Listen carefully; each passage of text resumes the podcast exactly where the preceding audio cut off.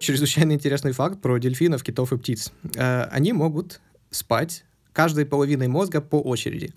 И что интересно, в этот момент один из ее глаз будет открыт и может наблюдать за обстановкой и как приближающейся опасностью.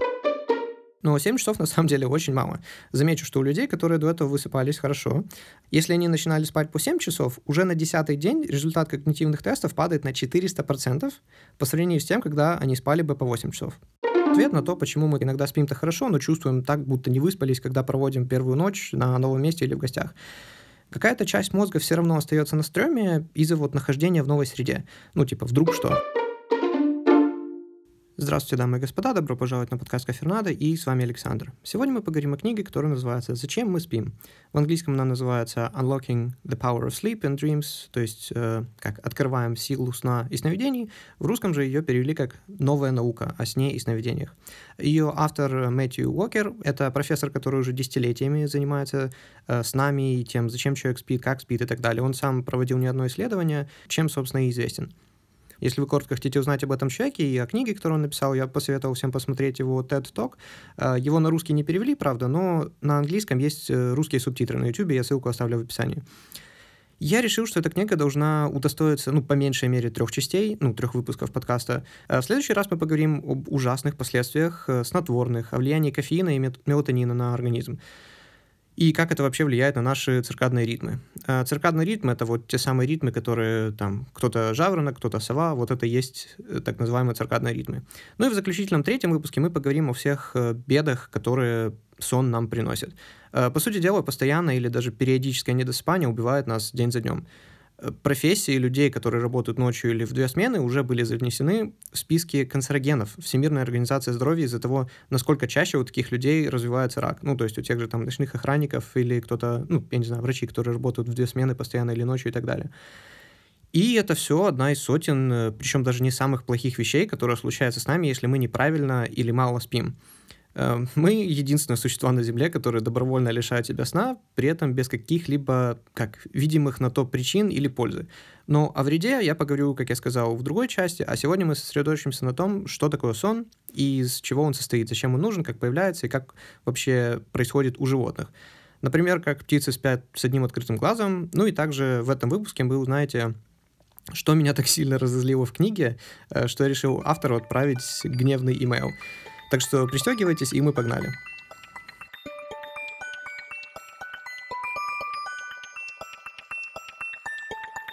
Начнем с того, что сон — это эволюционная необходимость, к которой мы уж сильно халатно относимся. А все мы знаем, как много негативных вещей с нами уже происходит из-за того, что ну, мы физически очень статичны. И уже много лет, как стала популярная фраза «сидение — это новое курение». Плюс каждый из нас, э, кто по той или иной причине, как не знаю, ну, допустим, пропустил обед, э, знает, насколько уставшим, вялым и с головной болью мы себя чувствуем уже к вечеру. Но дело в том, что как весь физический ущерб от того, что мы не занимаемся никакой физической деятельностью или не поедим там один день, ну, физический и психологический ущерб, который мы получаем от одного дня отсутствия еды или упражнений, просто блекнет перед ужасами, которые светят нам после одной ночи без сна, всего одной ночи. А, что именно попадает под удар и как все остальное, как я сказал, я оставлю для следующего выпуска, а нам пока должно быть понятно одно. Сон — это квинтэссенция жизни. Начнем с главного. Эволюция иногда нам дает совершенно бесполезные вещи, просто по случайности. Но, увы, сон уж точно не является таковой случайностью. С первого взгляда это глупейшее, что эволюция могла бы сделать, э, когда в случае нас, людей, мы должны каждый день без исключения отключаться на 8 часов и совершенно обездвиженно и, по сути дела, с отключенными основными органами чувств, вместо того, чтобы искать источники энергии, мы ее тратим, ничего при этом не делая. И более того, подвергая себя просто невероятной опасности со стороны хищников. Каждый день, по 8 часов. Должен ли я говорить, что при естественном отборе те, у кого гены занимались ну, настолько странной вещью, имели бы очень невыгодное положение по сравнению с теми, кто мог бы спать ну, по 4 часа в день или вообще не спать? Такие Sony очень и очень быстро бы вымерли, но нет, э, как-то мы все до сих пор здесь и с этими генами. Но это что касается нас, Homo sapiens. А что там с другими животными? Э, просто, ну, может, сон — это то, что необходимо исключительно нам, людям, поддерживать, чтобы работа мозга или еще что-то такого? А нет. Каждый, без исключений, вид животных, изученный на сегодняшний день, спит. Ну, или имеет активность, очень схожую со сном. Слоны, полярные медведи, там, жабы, ящерицы, рыбы от разной мишуры до акул — птицы, летучие мыши, там разные букашки, мухи, скорпионы, спят вообще все. Ну, вплоть до моллюсков и примитивных червей. Так э, тогда как же давно сон появился? Ну, если судить по червям, минимум 500 миллионов лет назад. Более того, даже некоторые одноклеточные, ну или, например, бактерии, там, период существования которых больше 24 часов, тоже показывают признаки, когда они являются более активными или же пассивными в зависимости от света и темноты. Ну, что есть прекурсор уже наших с вами вот таких циркадных ритмов. Это вот все те, которые, я говорю, делают нас либо совами, либо жаворонками. Сразу оговорю, что все вот эти «я сова», «я сова», если бы вас всего-навсего на две недели отправили работать куда-то там в деревню, где нет электричества, э, подавляющее большинство из вас, так называемых сов, удивительным образом быстро начало бы просыпаться с восходом солнца без всяких будильников и чувствовало бы себя отлично. Просто потому что, во-первых, уставали бы за день работы, там, в огороде или со скотом, и уже с заходом солнца ложились спать, потому что нет ни телефона или даже телевизора, чтобы нас отвлечь или развлечь. Но должен также предупредить, что подростки должны идти спать, ну и, соответственно, просыпаться, как минимум на пару часов позже, чем взрослые. И не нужно ссылаться на то, что подростки просто более ленивые, поэтому они спят дольше или не хотят ложиться ночью, хотят развлекаться. Нет, это именно ритмы. А, так устроена наша жизнь. То есть эволюционно, возможно, это было обусловлено тем, что подростки, ну, чтобы подростки могли всему учиться днем у взрослых, но потом ночью, когда все взрослые спят, у них оставалось бы ну, пару часов, чтобы быть независимыми, и они могли практиковать свои навыки уже без какого-то такого надзора. Поэтому не заставляйте подростков спать раньше, чем вы идете сами, и уж тем более просыпаться тоже. Как это все связано со школой и так далее, это сложная тема, об этом мы поговорим в следующем выпуске. Так вот, учитывая данные про то, как давно появился сон, есть даже гипотеза, которую, правда, автор называет в книге теорией, и в которую он, в принципе, не то чтобы сильно верит, но он считает, что мы должны как минимум серьезно ее изучить. А, гипотеза о том, что, возможно, сон не появился эволюционно со временем. Может, впервые организмы, ну как, изначально были спящими, и только со временем эволюционировали такую вещь, как бодрствование. Э, понимаете, то есть, возможно, сон был первым, а потом только бодрствование. И тут хочу сказать, что, блин, как меня раздражает вот это непостоянство, что ли, нашего языка. Ну, я понимаю, что суть языка есть в его непостоянстве и постоянной эволюции, но как, я говорю не про русский, а про языки в целом. То есть есть слово «теория». И есть такая вещь, как, например, там, теория относительности Эйнштейна. Ну, их вообще две, специальная и общая. Но хоть это и называется теорией, уже более ста лет это непоколебимый не знаю, фундамент, опорная балка, несущая стена вообще всего, что у нас есть, которая была подтверждена тысячами вычислений, экспериментов. Ну, если мы, конечно, не уходим там в квантовую механику.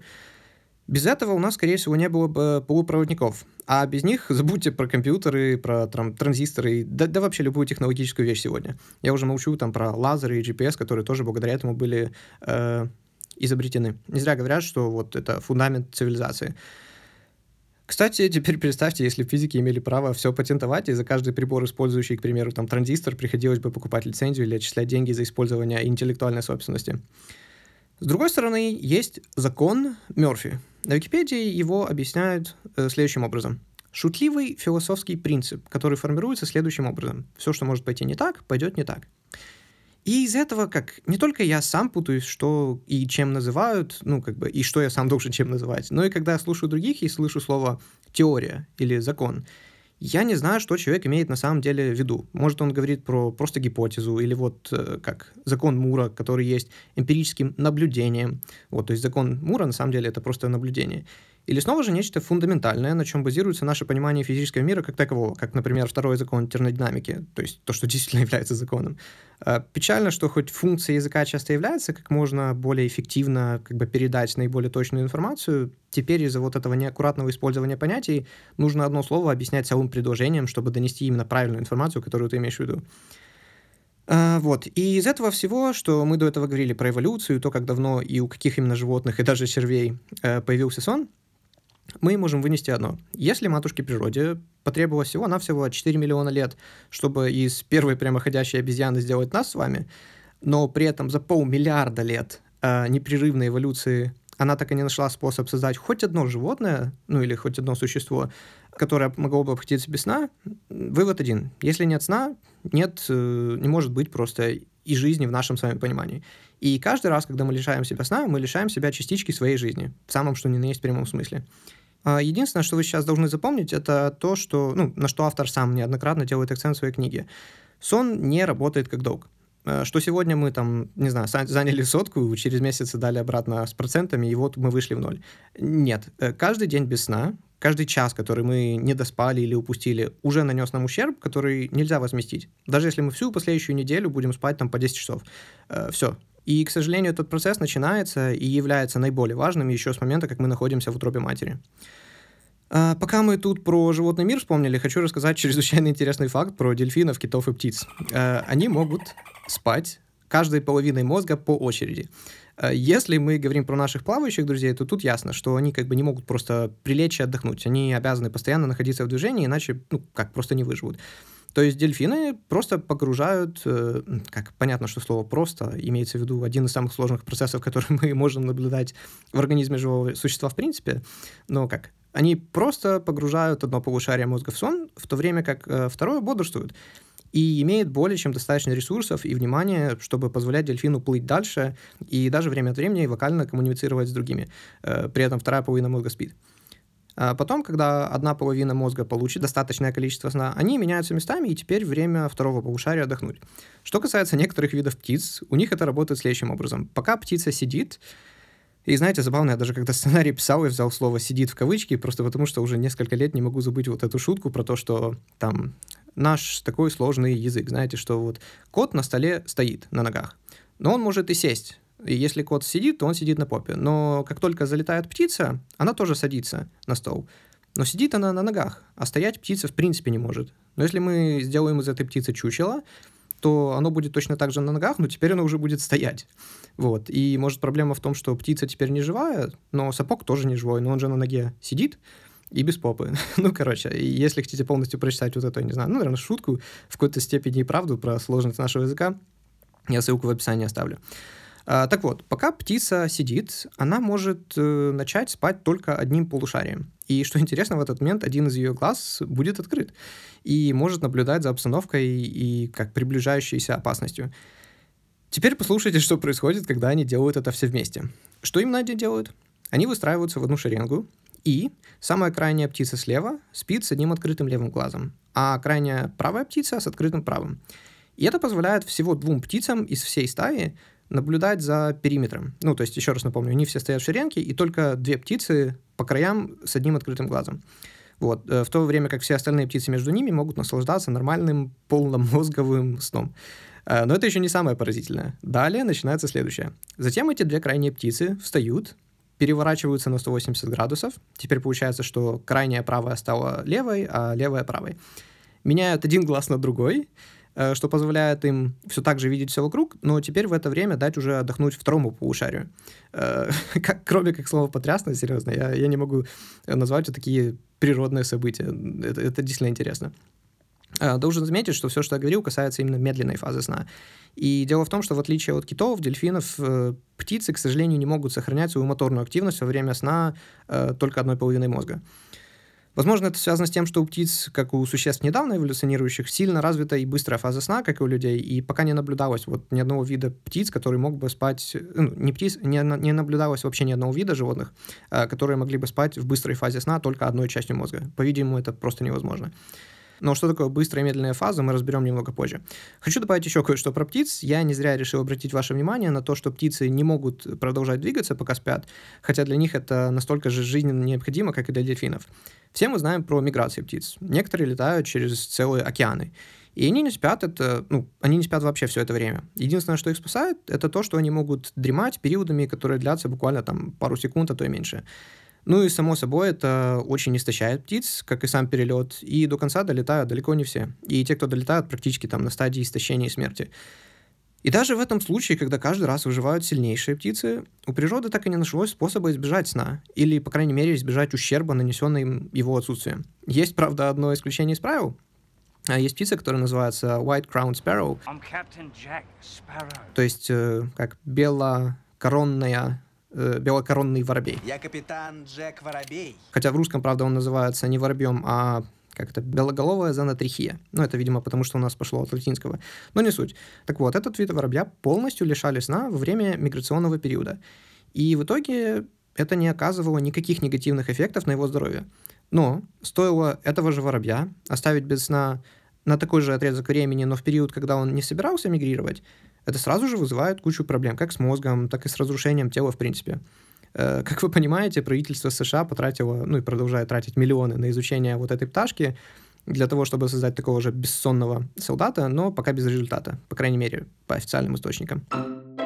Возвращаясь же к нам, человекам, скажу, как, спешу вас всех расстроить. Мы не можем не спать, там только одной половиной мозга, и микродремы такие на пару секунд нам тоже как бы, ну, сильно не спасут, если мы долго и давно не спали. Есть всего две вещи, которые приближенно как бы на это бы походили, но они на самом деле не помогут э, нам в этом случае. Первое, ученые изучали людей, которые спали на новых местах, например, там в отеле, и активность мозга действительно была выше в одном из полушарий, э, в отличие от второго, ну, как бы именно во время фазы глубокого сна. То есть, когда человек спит на новом месте, даже когда спит очень-очень крепко, какая-то часть мозга все равно остается на стреме из-за вот нахождения в новой среде. Ну, типа, вдруг что. Если вы помните, в 14 выпуске мы говорили про книгу «Власть привычки», и мы упоминали о том, как наши пушистые крысы адаптируются к новой среде. Мы в этом плане, как видите, недалеко ушли. Ну и с каждой проведенной на новом месте ночью этот эффект со временем сходит на нет. То есть, э, чем больше вы спите на одном месте новом, тем меньше вы, как, тем крепче вы спите, и вторая часть мозга, она засыпает все глубже и глубже. Это просто вам ответ на то, почему мы так часто плохо спим, ну или как, иногда спим-то хорошо, но чувствуем так, будто не выспались, когда проводим первую ночь на новом месте или в гостях. Говоря же о микродремах, э, да, мы тоже бывает там от долгого пребывания без сна, причем долгим, э, опираясь на эту книгу, я называю любой отрезок времени дольше 16 часов, в который вы не спали. Да, всего 16 часов отсутствия сна. Мы можем отключаться на мгновение, будь то дома или даже за рулем. Но это скорее не способ в эти пару секунд как восполнить э, сон, а насильный способ нашего организма, страдающего организма, заставить вас дать ему поспать. Говоря про 16 часов, давайте выясним, а достаточно ли мы спим и что вообще такое достаточно. В книге это определяется всего двумя простыми вопросами. Первый, после того, как вы утром проснулись, вы помогли потом снова лечь спать и продолжать спать где-то до 10-11 часов утра. Если ответ «да», то вы не высыпаетесь. Второй, можете ли вы нормально функционировать без приема кофе, кофеина в первой половине дня? Если нет, значит, вы занимаетесь самолечением хронического недосыпа с помощью кофеина.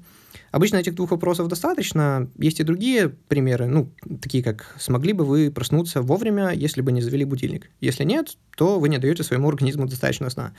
Ну или как сложно вам сфокусироваться, там, ну часто ли вы, читая что-то, например, на компьютере или на телефоне, раз за разом вынуждены перечитывать одно и то же предложение из-за отсутствия фокуса. Если опять снова же да, то это также сигнал утомленного недосыпа мозга. А, давайте, наверное, я тут без лишних разглагольствований скажу просто сколько и как нужно спать. Автор неоднократно акцентирует на всем нам хорошо известной цифре 8-9 часов. И все, как бы, как, нам от этого, к сожалению, никуда не деться. Эта цифра может варьироваться там на полчаса больше или меньше, и многие сразу хотят сказать, что, ну, я как раз тот, которому нужно меньше, может даже там 7 часов. Но это, опять же, результат наших с вами любимых когнитивных искажений. Мы думаем, что мы лучше среднего, и выгоду для нас, ну, в нашу сторону. не обманывайте себя, не забывайте, что с такой же вероятностью, что вам нужно меньше сна, э, с такой же вероятностью вам может быть нужно и больше сна.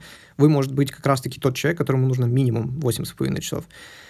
Должен отметить, что если вы спите по 7 часов каждую ночь и считаете себя молодцом, вы сильно ошибаетесь. Должен сразу сказать, что не нужно путать количество реального сна и время, проведенное в постели.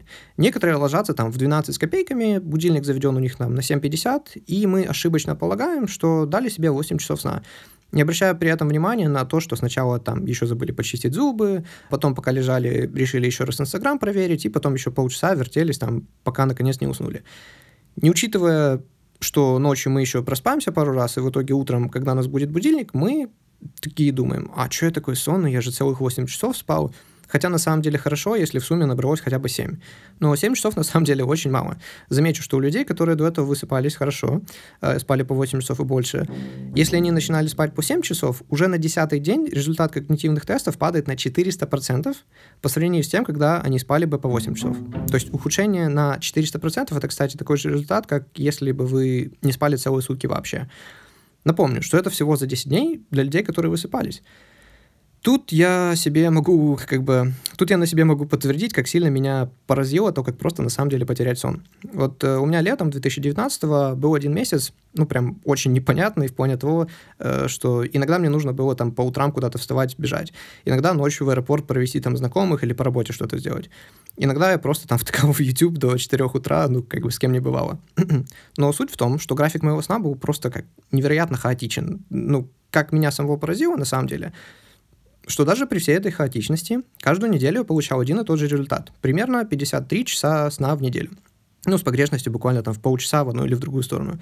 То есть, несмотря на то, что иногда я мог там поспать 4 часа, иногда 10, э, иногда заснуть, не знаю, там в 5 утра, иногда в 5 утра проснуться, в итоге все равно организм сам как бы приходит э, к среднему знаменателю, который равнялся 7,5 часов. 7,5 часам. Ну, вы поняли. Но потом был такой период, чуть более одного месяца, когда мне нужно было вставать каждый день, без исключений, иногда там 6, иногда в 7 часов. И если к концу я адаптировался и в итоге там ложился в 9 часов вечера, ну, максимум там в 10 э, был в постели, то вначале меня поразило, что, как мне казалось, я сплю больше, чем достаточно.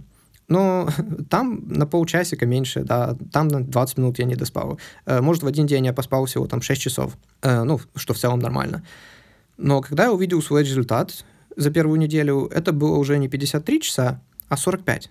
То есть там чуть-чуть, здесь чуть-чуть, а в итоге за первую же неделю из-за смены графика я за эти 7 дней где-то потерял целых 8 часов сна. То есть это равносильно тому, что один из этих дней я не спал бы вообще. Ну, то есть неудивительно, э, что всю эту и следующую неделю чувствовал себя как бы не лучшим образом. А вообще хорошая неделя я считаю как бы, ну, для себя, когда я набираю хотя бы 58 часов сна. Наверное, у многих возник вопрос, а как я вообще все это замеряю? Ручками. Я в третьем выпуске говорил, э, что мы не можем изменить то, что мы не замеряем. Э, вот я и пользуюсь приложением A-Time Logger 2. A-Time Logger — это все одно слово, ну, то есть A-Time Logger, то есть э, это все одно слово, название и ссылку в описании найдете. Я туда записываю вообще все. Ну, к примеру, там, на создание 11 выпуска подкаста, если не считать там чтение самой книги и прослушивание дополнительных материалов, Э, то есть чисто там сценарий, звук, ну, запись звука, монтаж, аудио, добавление описания, у меня ушло 42 часа. В то время как на 12 выпуск уже занял ну, всего 33 часа в производстве. Из них 13 часов ушло на сценарий, 3 часа 40 минут на запись аудио, ну, там была проблема, там аудио слетело просто, ну и так далее. То есть благодаря этой программе я, например, знаю, что за ноябрь 2015 года для кого в ноябре я потратил на чтение 30 часов и 7 минут а в январе 2016 только 9 часов 55 минут. И при желании все вот эти цифры можно экспортировать в Excel и там уже делать вообще все, что душе угодно. Э, на вот эту вот книгу, к примеру, у меня ушло 19 часов 15 минут. И да, я читаю достаточно медленно, даже аудиокнига на Audible идет всего-навсего 13,5 часов. И если бы я ее слушал на двойной скорости, как я всегда делаю, и говоря всегда, я действительно имею в виду всегда, там, неважно, будь то подкаст, э, не знаю, лекция Джордана Питерсона на YouTube или видео PewDiePie, я все слушаю всегда на двойной скорости, ну, либо если материал действительно сложен, но я в этот момент, не знаю, там, в шумном метро, то я могу снизить до полтора. Но как? Я не помню, когда я что-либо слушал, на самом деле, уже на обычной скорости. Читаю я не так быстро, особенно учитывая, что в последние три года читаю все книги я исключительно в оригинале, пусть как бы и в ущерб скорости. Есть у меня на то свои, не знаю, причины. И даже факт того, что сейчас я могу без проблем просто пробежаться по книге и по тем местам, которые выделил определенными цветами, и только с определенными заметками, как я уже сэкономил кучу времени на повторение и написание сценария. То есть мне это сэкономило часы и часы времени. Э, чем если бы мне заново пришлось переслушивать какие-то моменты там в аудиокниге, по закладкам, или заново пересчитывать книгу, где все, к примеру, выделено только одним цветом и не написано никаких заметок. То есть я уже верну эту инвестицию в первый же месяц, а я эту книгу, скорее всего, буду пересчитывать там или через, и через 5, и через 10 лет проглядывать, э, так что это будет как очень полезно для меня. А, так вот, да, э, сон. Я сказал, что я записываю вручную. Обычно по степени усталости я знаю, что мне нужно будет всего там 5 минут, чтобы уснуть, или все 50. И я ставлю таймер, который начнет отсчитывать время примерно с того момента, как я усну. Ну, естественно, как э, я всегда его могу изменить, если я ошибусь в своем предположении. В девятом выпуске я говорил про книгу Роберта Киосаки «Богатый папа, бедный папа». Я также упоминал, что в плане денег я делаю то же самое. Э, я делаю все то же самое в программе Five Coins.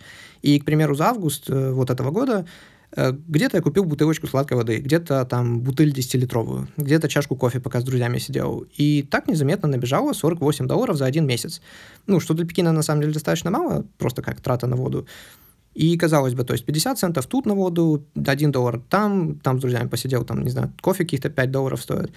И так, в итоге, к большому сожалению, это почти целая пенсия некоторых наших с вами сограждан. И мы не замечаем то, что мы тратим на такие мелочи. Но, не, на самом деле, не парьтесь по поводу там, про воду. Обычно для тех, кого я знаю, э, было бы намного лучшим советом сосредоточиться именно на больших затратах и урезать именно их. И часто это однократные большие затраты. Но это как так, небольшой инсайт, скажем так, в мою жизнь, потому что меня время от времени как раз-таки спрашивают, а что и как я делаю, зачем слежу и так далее. Я, я уверен, что половина из вас, наверное, меня на этом моменте уже считает сумасшедшим, э, что я настолько как дотошно все веду прям. Но другая же половина при этом либо сама так делает, либо воодушевленно надеется тоже начать этим заниматься, э, чтобы потом, так же, как и я, могли узнать, сколько раз, к примеру, они сходили в зал там, в ноябре 2015 года. Для меня это было 9 раз и 15 часов 43 минуты. Я в этом плане, наверное, весь маму пошел, потому что она у меня тоже любит таким заниматься. Ну, как, может, не до такой страшной степени, как я, но у нас дома в комоде тоже можно без проблем найти, там, знаете, счет за газ и электричество за май 85 -го года. Рядом с чеком и инструкцией для немецкой V-образной терки э, Борнер с тремя насадками, которая была куплена в том же 85 году. Самой терки, правда, возможно, уже и нет, ну, а вдруг чек-то пригодится вместе с инструкцией. Так вот, э, так что у меня в этом, как, во многом, наверное, даже более генетическое, чем воспитание. И я это вам рассказываю для лучшего понимания фразы «по себе не судят». Э, я посмотрю на человека и скажу, ну, он и разгильдяй, никакой у человека структуры в жизни, он даже конкретно не может сказать, сколько он прочитал за последний месяц, и больше это или меньше, чем в прошлом. А кто-то посмотрит на меня и скажет, что невозможно жить скучнее меня, и я зря трачу кучу времени, которое мог бы, ну, как, расходовать на более полезные вещи. И мы оба будем настолько же правы, как и неправы. Как говорит экономист Томас э, Солоу, there are no solutions, there are only trade-offs. А, я думаю, можно перевести как в жизни нет решений, только компромиссы. Ну, по словам решения я имею в виду solution, то есть подразумевается решение проблем. Э, это как по третьему закону Ньютона, что на каждое действие существует противоположное и равное по силе противодействие. То есть за все придется рано или поздно платить. А, сон. да, сон. А, многие из нас считают, что поспать 7 часов – это не только нормально, но на самом деле еще и много. И обычно многие вообще спят по 6 и думают, что этого достаточно. Скажу только, что если 7 часов — это уже предел, то те, кто живут на 6 часах сна, ну, мне вас просто жалко. И мне обидно за то, сколько всего э, вы, да и мы, в принципе, могли бы достичь как в своей профессиональной карьере, учебе, так и отношениях с другими, потому что сон очень сильно влияет не только на наш эмоциональный фон, но и то, как мы интерпретируем эмоции других. Но мы упускаем это все, как бы все эти возможности просто потому, что решили там, ну, многие часто путают причину и следствие, мне кажется. Многие хотят отдохнуть от работы и тем самым там, э, не знаю, хотят посидеть лишний час в социалочках, еще одно видео на YouTube посмотреть и так далее, потому что для нас это, ну, мы называем это отдыхом. Но многие не подозревают, что отдых нам нужен не из-за тяжелой работы, а как раз-таки из-за того, что мы постоянно не засыпаем, из-за нашего, как мы сами определяем это, отдыха в телефоне. Снова таки получается прочный круг. Единственный способ выжить при таком графике – это если мы днем будем спать дополнительно по полтора часа. А вообще, я бы советовал спать днем вот всем и каждому, независимо от того, сколько вы спите, потому что по статистике вы по-любому не досыпаете. А, даже если это всего-навсего 15 минут. Поверьте мне, иногда после 15 минут э, дневного дрема ты просыпаешься как новым человеком, просто э, как перезагрузка компьютера происходит. Но полтора часа, как если у вас есть возможность, э, флаком в руки тоже отлично. Хотя я тоже понимаю, что это не лучший вариант, потому что для среднего человека очень маловероятно даже во время там, обеденного перерыва найти полтора часа на сон. Во-вторых, это может негативно повлиять на насыпание ночью, как если вы это делаете после часа дня, скажем так, э, и спите, там, не знаю, в 2 часа дня, легли на полтора часа. Но, как я сказал, могут быть негативные последствия, о которых я поговорю в другом выпуске отдельно. Э, это все связано с гормонами, которые накапливаются в течение дня. Когда мы спим, они снижаются. И в итоге к тому времени, как нам нужно будет засыпать, уже там к 9 к 10 вечера, у нас будет недостаточно вот этих гормонов, которые говорят нам о том, что мы устали. Э, поэтому очень важно спать днем, так называемая сиеста, там, допустим, э, те же испанцы, ну, такие нации, которые спят днем, и у них это в культуре, они намного здоровее, у них намного ниже там риски сердечные и так далее, и так далее, э, даже если они делают это всего по 15, по 20, по 30 минут в день.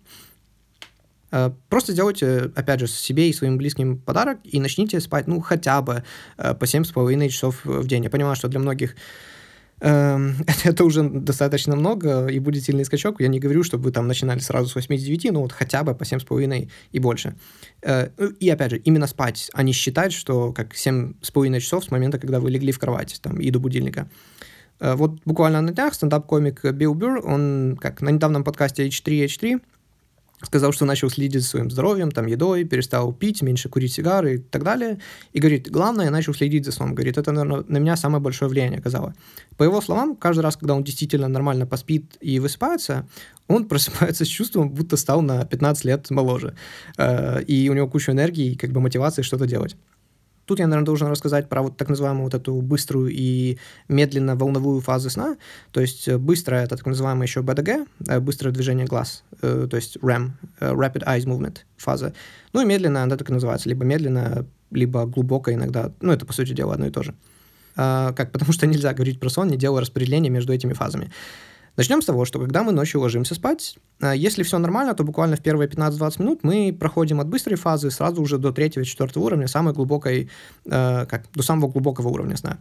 Когда, по сути дела, наше сознание уже отключается, и то, что мы называем нашим «я», время для нас перестает существовать. Ну, по крайней мере, опять же, сознательно. Поэтому, когда мы, например, там, в самолете, э, как только просыпаемся, мы в первую очередь смотрим на время, чтобы узнать, сколько мы проспали. Хотя, знаете, вот летал не каждый, но по-любому каждый из нас хотя бы раз там уставший ложился днем поспать, подремать, и в итоге просыпался после там медленной фазы сна, когда как ушел действительно в крепкий сон проспался днем и вообще не понимал, где он, что он, что вообще происходит, какой сейчас год, типа, знаете, из разряда этого. Хотя, хотя, э, важно то, что наш организм прекрасно знает, какое сейчас время, там, с точностью до минуты. Э, поэтому многие и не раз просыпались за минуту до будильника. Просто у нашего сознания как бы нет прямого доступа к этой информации, а у подсознания есть. Ну, как к примеру, знаете, вот мы же не можем контролировать, в каком количестве и какой фермент сейчас должна вырабатывать наша печень. Поэтому, ну, знаете, может, оно и хорошо. Одна из главных функций медленной фазы сна – это распространение информации во все части мозга. Можно представить, что во время бодрствования мы как бы складываем всю информацию в одну кучу, как на складе, просто скидываем все, и где это временно хранится, временно. А если мы не поспим, то это просто все исчезает и пропадает, воруется, я не знаю, если уже продолжать метафору и так далее. Вот. А потом, во время медленной фазы сна, это все распространяется, расфасовывается, скажем так, и доставляется курьерами в разные регионы мозга. И при этом электрическая активность мозга очень стабильная и настолько ритмичная, что мы даже можем э, достаточно хорошей точностью предугадать следующий пульс. То есть это такая пульсирующая э, фаза. И этот пульс э, происходит с передних частей мозга, медленно распространяясь назад, то есть спереди назад. И вот так десятки раз, пока мы спим. Причем неважно, в спорте, в учебе, где угодно. И если у вас не будет вот этой фазы, то вы просто забудете и не улучшите свои навыки, если вы не попадете в глубокую фазу сна, и при этом как быстрая фаза тоже очень сильно влияет и на память и так далее. Вот. Вторая не менее важная вещь – это непосредственно физическое восстановление. У людей, которые много интенсивно занимаются спортом, ночью наблюдается большая общая продолжительность медленной вот этой фазы сна, и как результат им требуется больше часов сна как такового очень часто. Э, должен сказать, что вы можете ходить в тренажерный зал хоть там каждый день и заниматься по 3 часа до тошноты, чего я не советую.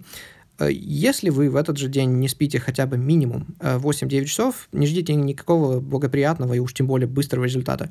Здоровый сон после тренировки и отдых в равной степени, ну как, в равной степени, а может даже еще и более важен, как и сама тренировка.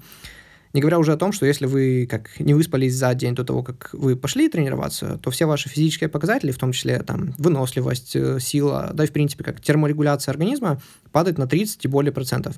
А вероятность получения травм повышается очень и очень сильно.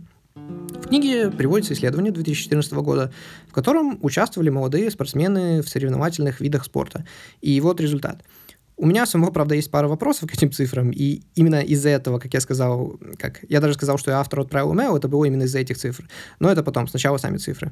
А, я знаю, что цифры проще воспринимать визуально, чем на слух, поэтому как посмотрите, на какой минуте вы сейчас находитесь в подкасте, затем спуститесь вниз, и в описании как вы найдете это время. Ну, например, там 3 часа минута, 12 секунд сейчас у вас на часах, и вы там увидите вот эти цифры про травму спортсменов. Я просто знаю, визуально намного проще воспринимать цифры, чем на слух. Если спортсмен в среднем спал по 9 часов, шанс травмы был всего 18%. Если по 8, то уже в два раза больше, 35%. Если спортсмен спал по 7 часов, то результат э, травма могла быть уже 62%, то есть больше половины. И 6 часов 74%. И замечу, что те, кто спал по, как мы любим считать, достаточные 6 часов, имел на целых 55% выше шанс получить травму, чем те, кто в среднем спал по 9 говоря о соревновательных видах спорта, травма это может быть и не вопрос жизни и смерти, но то, что всего лишь одна травма может навсегда человеку закрыть путь в спорте, в принципе, это факт. Поэтому лучше не испытывать судьбу, и если вы собираетесь заниматься этим профессионально, каждый час дополнительного сна решает в какой-то степени вашу судьбу. Теперь к вопросам, а, к вопросам к этому исследованию. Сейчас я снова для вас специально разберу данное исследование, чтобы вы как не верили всему и вся и понимали, где и как вас, ну, может, не обманывают, но э, пытаются донести мысль, которая, возможно, не совсем правдива. Только увидел картинку с графиком, ну, и в самой книге дополнительных комментариев к ней почти нет э, насчет нее. У этого графика есть две оси. X – это среднее количество часов сна, и Y – это процент э, шанс травмы. И тут я сразу не понял. То есть 9 часов сна и 18% травмы по сравнению с чем? То есть какая базовая линия или за какой период? То есть мы имеем 18% шанс э, получить травму каждую тренировку или раз в год, или что это значит? И как они подсчитывали вообще и определяли слово травма? То есть нужно просто поцарапать колено или как минимум что-то вывихнуть, и, ну, как бы... И на чем я должен заострить внимание, это то, что график показывает явную линейную прогрессию, которая идет от 9 часов к 6, и шанс травм увеличивается все больше и больше. То есть, смотря на этот график, я сразу задался вопросом и сразу же сам на него ответил, к сожалению. Хм, а почему не исследовали тех, кто спят там по 5 и 4 часа? Ну, у них, наверное, шанс еще больше.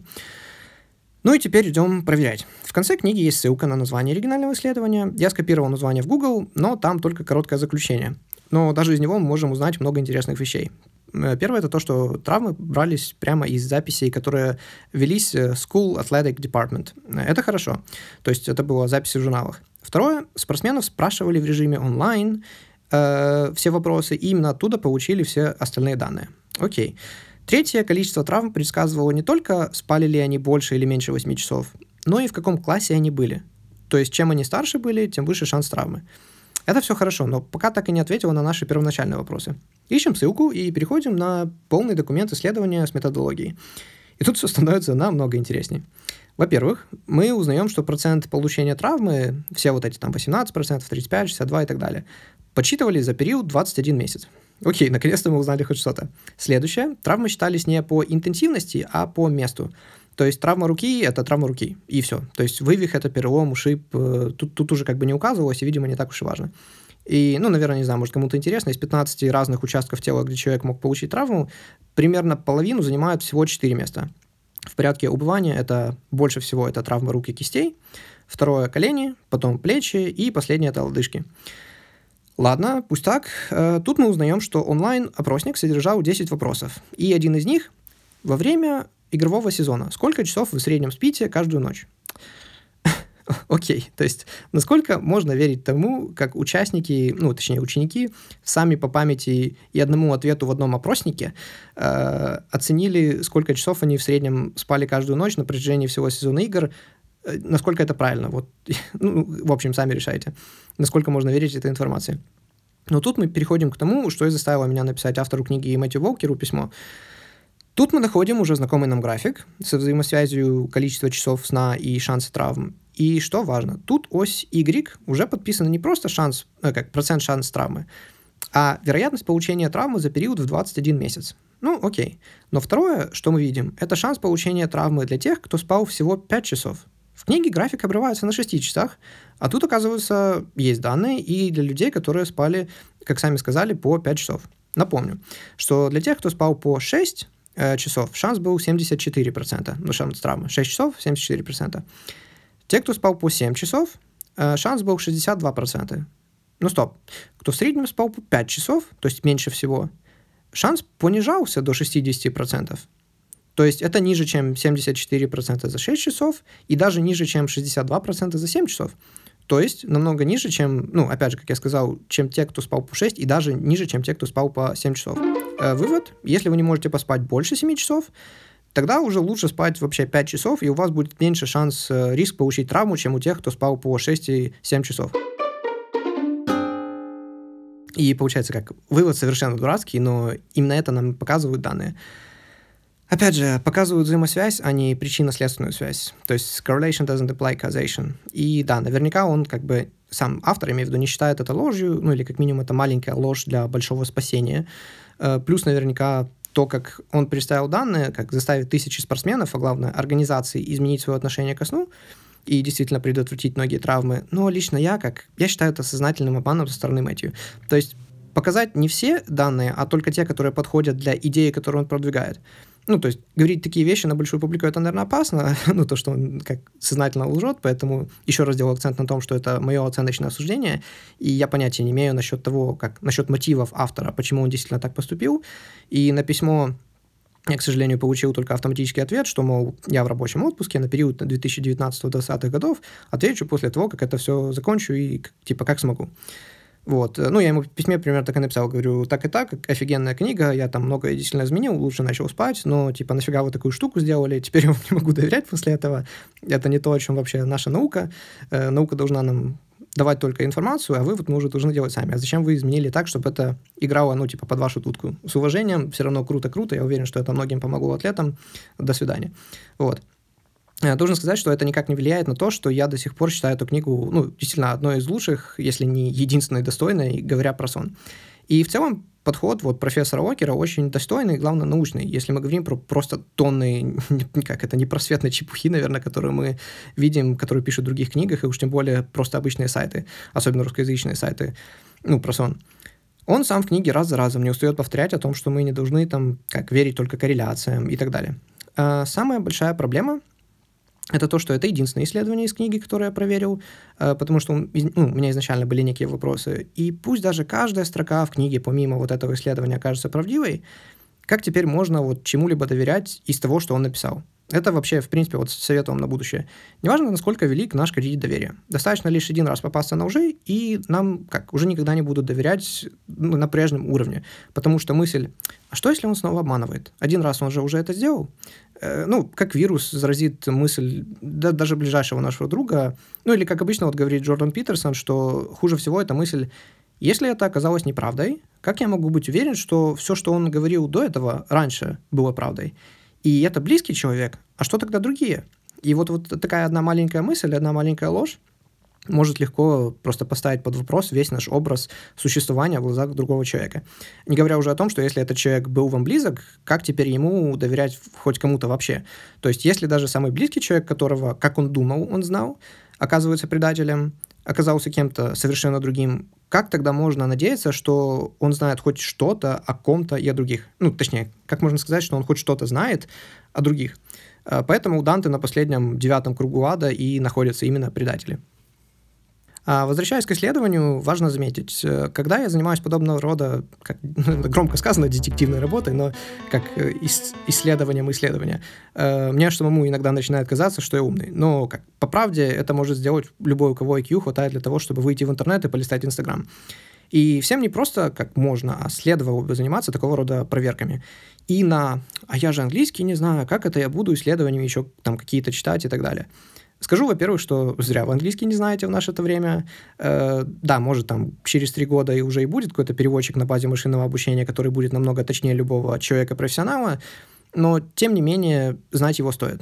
Во-вторых, даже если вы по-английски знаете там только три с половиной слова, да и то только потому, что которые выучили, играя там разные игры, я, ну как, я именно так базу, на самом деле, английского и помел, просто потому что я играл в игры раньше, потому что они не переводились практически никогда на русский. Каждый может зайти на страницу исследования и банально в интернет-браузере там Chrome э, встроенным Google Translator перевести страницу на русский. Я проверил, этого было более чем достаточно. Ну, правда, он там перевел school grade как оценку в школе, а не класс, в котором ученики учились. Но как, что поделаешь, просто это ошибка, которую даже с контекстом не каждый человек правильно переведет. Поэтому я не могу в этом как бы говорить, что машинное обучение сильно плохое. Э, точнее, машинный перевод сильно плохой. И да, и зачем вообще переводить? Достаточно просто из книги скопировать название исследования, найти его в Google и, увидев картинку с графиком, обнаружить, что на сайте есть 5 hours of sleep, и эта колонка меньше, чем 6,7, а в книге такой цифры и колонки вообще нет. И то, что подписано э, на картинке 21 month, а в книге в это время нет такого. И все, то есть вам даже не знать как бы вообще никакого английского, просто чтобы две картинки сравнить и понять, что одна э, что-то не договаривает. а, как там выпуск наш называется? Зачем мы спим, да? Э, давайте, наверное, к этому вопросу и перейдем. Я думаю, автор тут э, скажет это намного лучше меня. Ученые обнаружили новый революционный вид лечения, который даст вам возможность жить намного дольше. Он улучшит память и сделает вас намного более креативным, творческим человеком. Вы будете выглядеть намного привлекательнее в глазах других, обеспечит хорошую физическую форму и меньше неконтролируемого желания еще что-то съесть. Он будет защищать вас от рака, слабоумия. Он также убережет вас от простуд и гриппа. Понизит ваш риск сердечного приступа и инсульта, не говоря уже про диабет. Вы будете чувствовать себя счастливым, как никогда, а депрессия и тревога станет редкостью. Ну как, вы заинтересованы? Если бы вы действительно изобрели таблетку или процедуру, которая дарует все эти блага, уже завтра выстроились бы километровые очереди, и люди были бы готовы тратить просто немыслимые суммы денег, чтобы получить хотя бы небольшую дозу такого снадобья. И да, я думаю, э, всем прекрасно понятно, что имеется в виду сон. И дело в том, что все эти позитивные свойства могут звучать немного преувеличены, но нисколь такими не являются. Все эти эффекты были задокументированы в более чем 17 тысячах пристально изученных и проверенных научных отчетах. Конец цитаты.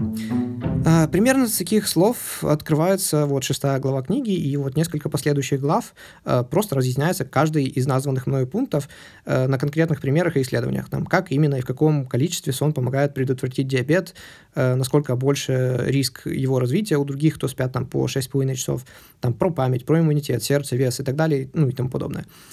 И поверьте мне на слово, автор действительно проделал действительно достойнейшую работу в этом плане.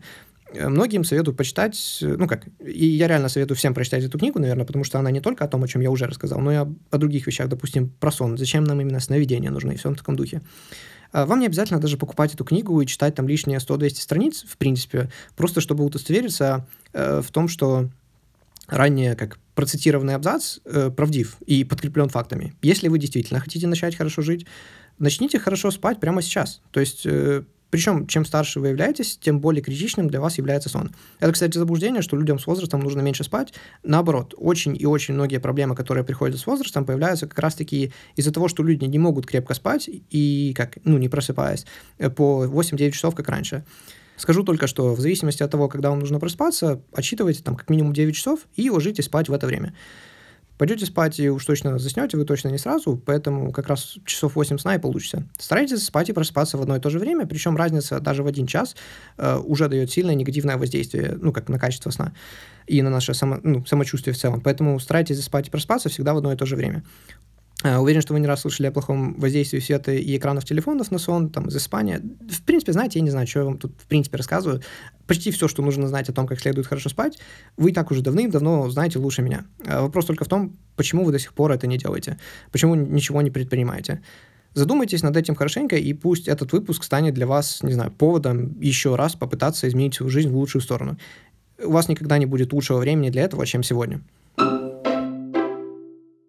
Итак, э, спасибо вам еще раз, что дослушали до конца. Мне это приятно. В следующем выпуске мы поговорим о том, почему даже ну, те, кто страдает бессонницей, в принципе, должны были бы отказаться как можно скорее от снотворных, а, как кофеин влияет на организм, и почему это самый распространенный наркотик, о котором мы на самом деле ну, не до конца еще все знаем, и как быстро он выводится из организма. Ну и почему, в принципе, кофе не стоит пить после там, 12 или часу дня, если вы хотите лечь нормально спать. А также поговорим про мелатонин и как он помогает заснуть, и, ну, точнее как, когда он вырабатывается натурально, он помогает заснуть. А если мы говорим о питье таблеток мелатонина самого, то, в принципе, он никак не помогает. А также я упомянул о том, как подростки, в принципе, развиваются, ходят в школу и так далее, и как алкоголь, ну, даже там буквально как говорится, вот этот один-два бокала вина, неправильно выпитых во время беременности или даже кормления, а, могут э, ну, очень сильно нарушить развитие ребенка, и он никогда не будет развиваться до того уровня, до которого он мог бы. И это может аукнуться ему еще через 10, через 20, 30 лет, а, ну, когда он уже не будет ребенком, собственно. И также интересная тема о том, как все-таки людям стоит спать. То есть сколько они... Ну, мы все видели вот это там, Эйнштейн спал по 2 часа, но каждые 4 часа, а там какой-то Ньютон, он спал там по, по 8... Ой, по 4 часа каждые там 8. Ну, в общем, вы поняли, да? То есть лучше спать не один раз много, а спать по несколько раз по чуть-чуть, или вообще можно спать всего по 4 часа. Об этом все мы тоже в следующий раз поговорим поговорим. так, еще раз спасибо. Если вы вынесли для себя что-то полезное, если вам понравилось, просто с провели время, э, расскажите просто своему другу, скажите, знаешь, что такое подкаст? Если они скажут да, порекомендуйте мой. Э, если они не знают, то просто расскажите, что такое подкаст. Это, в принципе, полезно, как э, в наше время, чтобы люди больше и больше узнавали о том, что это такое, как оно может им помочь. Ну и также всегда рад, если вы оставите рецензию, ревью, лайк поставите, в зависимости от того, где вы это слушаете. Ну, на 15 разных платформах, в этом я не знаю. Может, вы на YouTube слушаете, может, еще где-то. А, еще раз спасибо и до новых встреч.